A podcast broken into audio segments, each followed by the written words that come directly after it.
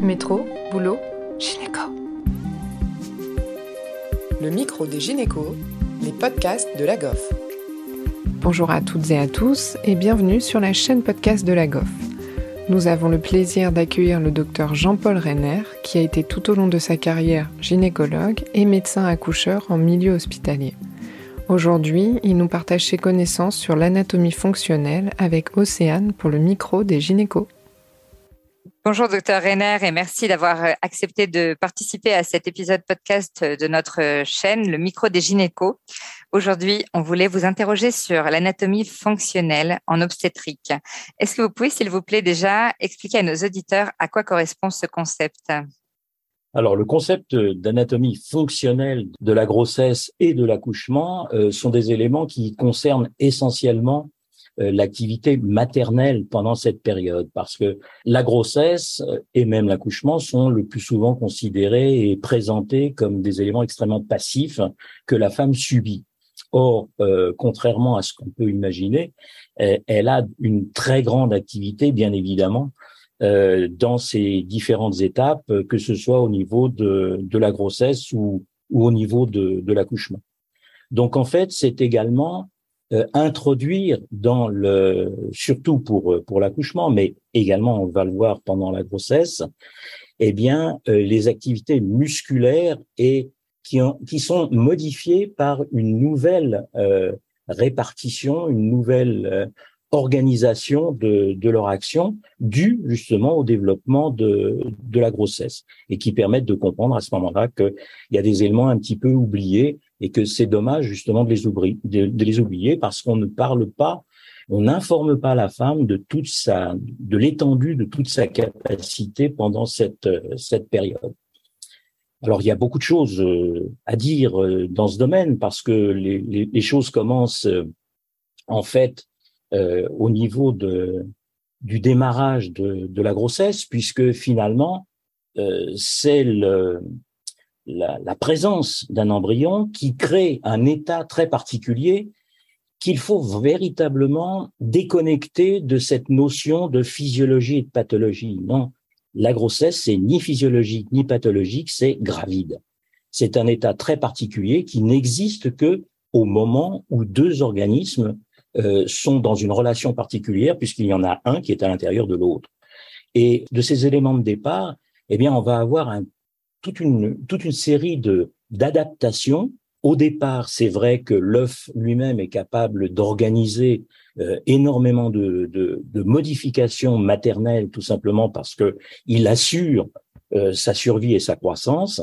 Mais on oublie complètement que, au fur et à mesure que la la grossesse va se dérouler, eh bien, l'importance de l'activité féminine et en particulier du portage utérofétal va devenir de plus en plus importante à tel point que à la fin ce bébé il a su se développer mais il est totalement incapable de sortir tout seul et que c'est bien évidemment la femme qui va avoir la totalité du, du fonctionnement au moment de, de l'accouchement c'est vrai que ça, dans les représentations, c'est toujours assez marqué. On entend beaucoup euh, le bébé ne veut pas sortir.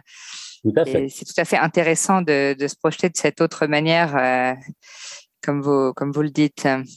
Et c'est en plus intéressant parce que sur le plan, sur le plan clinique, c'est vrai que le début de la grossesse, c'est la part de l'embryon puis du fœtus. Et la fin de la grossesse, c'est de la part maternelle. Et en fait, le croisement où toutes les choses sont, souvent s'apaisent, eh bien, c'est justement la, partie centrale, c'est le deuxième trimestre. Euh, c'est ça aussi qui est intéressant, c'est de voir en fait que beaucoup de choses reposent là-dessus, mais que les éléments commencent dès le départ. Et en particulier, le premier élément de, l'anatomie fonctionnelle de la, grossesse, eh bien, c'est l'adaptation posturale à ce développement euh, volumique et pondéral qui est le l'utérus et, son habitant, qui va être traité de façon différente euh, par les femmes en fonction, euh, là encore, de, de, choses tout à fait étonnantes, mais relativement logiques. Euh, le socioculturel a une très grosse importance et l'image de la grossesse a une énorme importance dans ce domaine, puisque ça n'a pas été la même chose à toutes les époques j'ai commencé moi à m'intéresser à tout ça cliniquement parce que j'avais constaté que des femmes qui avaient un équilibre postural face au développement de la grossesse qui était plutôt en convergence, c'est-à-dire qu'elles retenaient leur utérus beaucoup plus près de leur corps, eh bien, ces femmes-là, lors de l'accouchement, accouchaient assez facilement, deux fois moins, deux fois plus vite que celles qui étaient arrivées avec un utérus très, très saillant, très, très visible, c'est-à-dire en fait un équilibre postural qui était lui divergent. Donc j'avais fait une, une étude à cette époque euh, qui m'avait montré qu'il y avait 30% des femmes en 1973 qui avaient un équilibre convergent et 70% euh, un équilibre divergent. Et donc, c'était les 30% d'équilibre convergent qui accouchaient beaucoup plus vite que, que les autres. J'ai ensuite fait refaire ce, ce travail en 2013 euh, via un, un, mémoire de, de, de sage-femme. Et là, il n'y avait plus que 1% d'équilibre convergent et 99% d'équilibre divergent, ce qui montre bien que la représentation de la grossesse est très importante et il suffit d'aller sur Internet pour voir toutes les images, euh, souvent en time-lapse, euh, qui montrent que l'on affiche, on montre son utérus qui à une certaine époque était beaucoup plus, beaucoup plus discret. Et ça avec bien sûr des conséquences obstétricales, car tout ça a des conséquences obstétricales. S'il vous plaît, comment vous, vous arriviez du coup à évaluer l'équilibre convergent ou divergent sur l'axe euh? Alors voilà, l'équilibre convergent ou divergent, c'était relativement simple à percevoir dans la mesure où en équilibre convergent, il y a une délordose. Donc il est évident que par rapport à l'hyperlordose de, l'équilibre euh, divergent, euh, c'était relativement facile à, à percevoir. Et lorsque on a refait cette étude, on, a mesuré la, flèche au niveau de, de la colonne lombaire pour voir quelles étaient les, les différences de torsion. De, et en fait, euh, on s'est aperçu également que euh, l'axe ombilico-coccygien, euh, que l'on pouvait facilement mesurer sur des, sur des photos avec des repères, était beaucoup plus incliné, bien évidemment, dans les équilibres divergents avec un certain nombre de conséquences, y compris d'ailleurs l'incontinence urinaire. Mais cet axe-là, autant l'axe lombaire, j'arrive bien à me représenter comment ça peut euh, nous informer sur l'équilibre euh, convergent ou divergent. Mmh. Mais l'axe ombilico-coccygien, est-ce que c'est pas un petit peu biaisé par le poids fœtal, qui a quand même aussi peut-être un, impact, euh, vous savez, la, hauteur utérine dans le sens du poids fœtal? Tout à fait. Mais euh, le problème, en fait, c'est qu'il suffit pour comprendre le mécanisme musculaire qui est mis en jeu, c'est-à-dire en fait le portage, parce que le portage, quand on là, là aussi, si les si les femmes enceintes vont voir sur Internet, portage, c'est porter son bébé après sa naissance. Ce n'est pas du tout le porter euh, pendant pendant la grossesse. Or, bien évidemment, il est porté euh, ce, ce, bébé, et ce ne sont pas les mêmes muscles qui assurent le portage de l'enfant dans les équilibres convergents et les équilibres divergents. Mais pour ça, là, on, va rentrer dans des, dans des détails qui sont euh, beaucoup plus importants à voir qu'à dire. Euh, c'est-à-dire qu'en fait, il faut bien comprendre que il y a deux étages, le sus-ombilical et le sous-ombilical, et que la contraction sous-ombilicale de l'équilibre divergent, c'est-à-dire celui qui en fait soutient l'utérus par en dessous et par en bas, et qui donc favorise son inclinaison, c'est quelque chose qui se voit très facilement avec le niveau de l'ombilic, car les femmes qui sont en équilibre convergent ont la partie sus-ombilicale contractée et la partie sous-ombilicale développée, alors que celles qui sont en équilibre divergent ont la partie sous-ombilicale contractée et la partie sus-ombilicale euh, détendue. C'est vraiment hyper intéressant. Donc voilà, ce sont des choses qui sont faciles euh, à repérer mais le problème, bien évidemment, c'est que tout ça, pour moi, c'était des observations cliniques. Euh, et j'avais du mal, et en tout cas, je ne voulais pas euh, véritablement en parler avant d'avoir des preuves. Et ces preuves, en fait, j'ai réussi à les, acquérir, à les acquérir avec la, les, nouvelles techniques d'imagerie, euh, IRM, euh, scanner, parce que j'ai eu la chance de pouvoir analyser la quasi-totalité des scanners faits à l'hôpital Robert Debré qui recevait quand même euh, beaucoup de, de femmes présentant euh, des, des, des, problèmes fétaux et des, en tout cas des, des malformations ou simplement des suspicions de malformations fétales.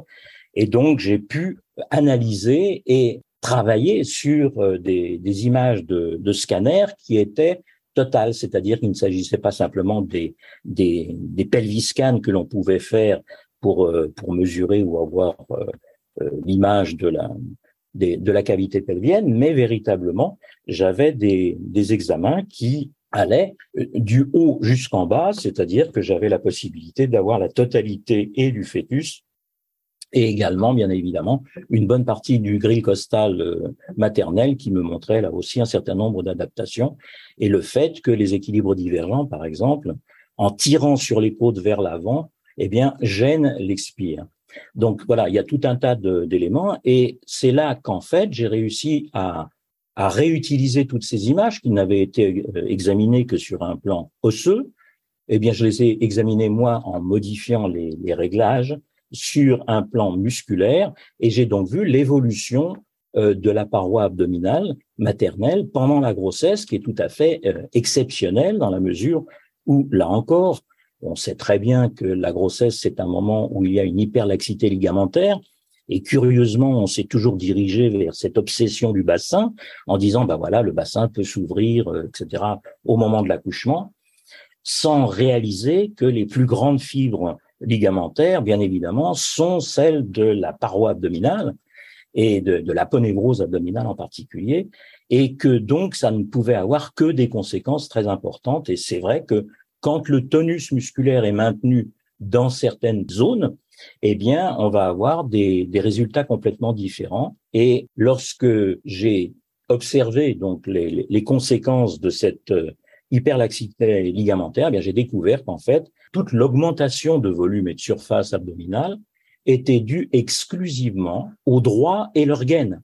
Les muscles latéraux, eux, eh bien, euh, changeaient de position, mais n'étaient absolument pas étirés, n'étaient absolument pas étalés et aplatis comme ceux de comme ceux de, de, de la gaine des droits, et donc bah, acquéraient tout simplement de nouvelles fonctions antéro-postérieurs, alors qu'ils sont habituellement dans une position complètement différente, et que c'était les acteurs principaux justement de, des, des portages différents euh, en, en, convergence ou en divergence. Et puis ça m'a permis également, bien sûr, d'aller voir ce qui se passait à l'intérieur, et en particulier de voir la paroi postérieure euh, avec euh, la colonne lombaire et puis les psoas de chaque côté, et de découvrir en fait l'influence des psoas, puisque ça, c'est quelque chose qui ne fait pas partie des images de représentation.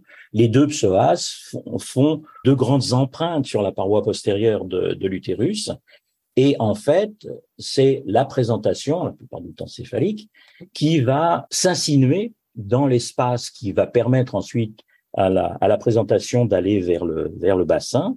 Et ce qu'il faut comprendre, c'est que le support euh, fœtal pendant toute la grossesse, c'est un support musculaire et qu'il est constitué en arrière par les psoas et en avant par la paroi abdominale, et que le type de serrage de la paroi abdominale va maintenir l'enfant très haut, au-dessus du bassin, ou, dans un certain nombre de cas, eh bien permettre son sa descente.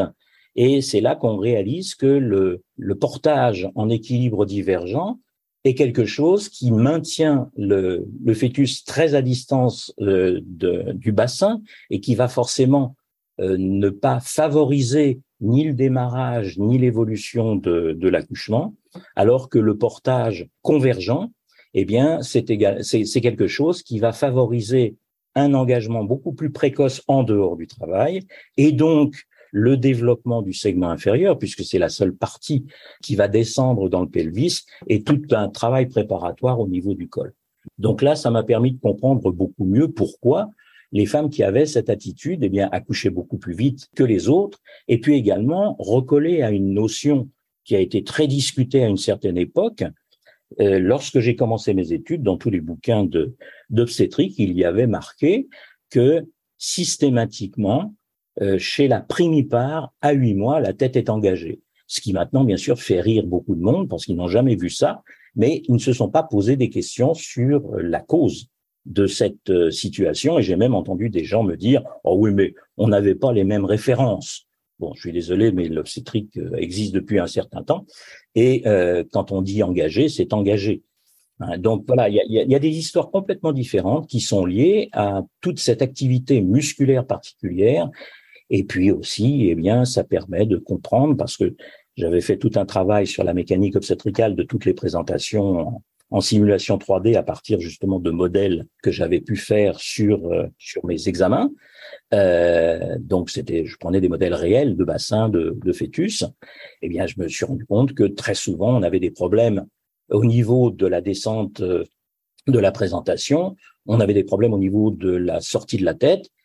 Il n'y avait pas de problème au niveau du bassin, mais le problème était beaucoup plus dans la confrontation de l'épaule postérieure avec le avec le psoas, etc. Il y a toute une série d'éléments qui sont à revoir, c'est-à-dire qu'il faut absolument, dans la mécanique obstétricale, intégrer la partie musculaire qui avait été complètement oubliée et ce qui colle finalement avec euh, les données un petit peu décevantes de la pelvimétrie euh, osseuse pour la planification de, l'accouchement? Tout à fait. Et du coup, est-ce que pour vous, il, découle de cette anatomie fonctionnelle des conseils pour les patientes ben, pour favoriser l'issue de l'accouchement dans, la manière de, se tenir ou dans leur préparation à l'accouchement? Est-ce que, est que vous avez réussi à en tirer un petit peu des, informations aussi de ce point de vue-là? Tout à fait. Ben, la, première, tout simplement, c'est d'arriver à sensibiliser les femmes au fait qu'elles ont un rôle prépondérant dans leur accouchement et pendant la grossesse également, bien sûr.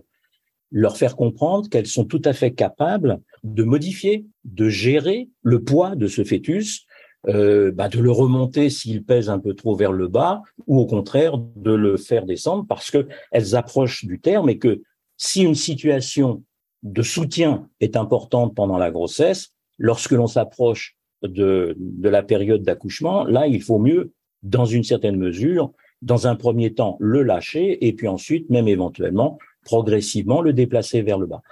À partir du moment où elles prennent conscience de tout ça, ça ouvre énormément de possibilités.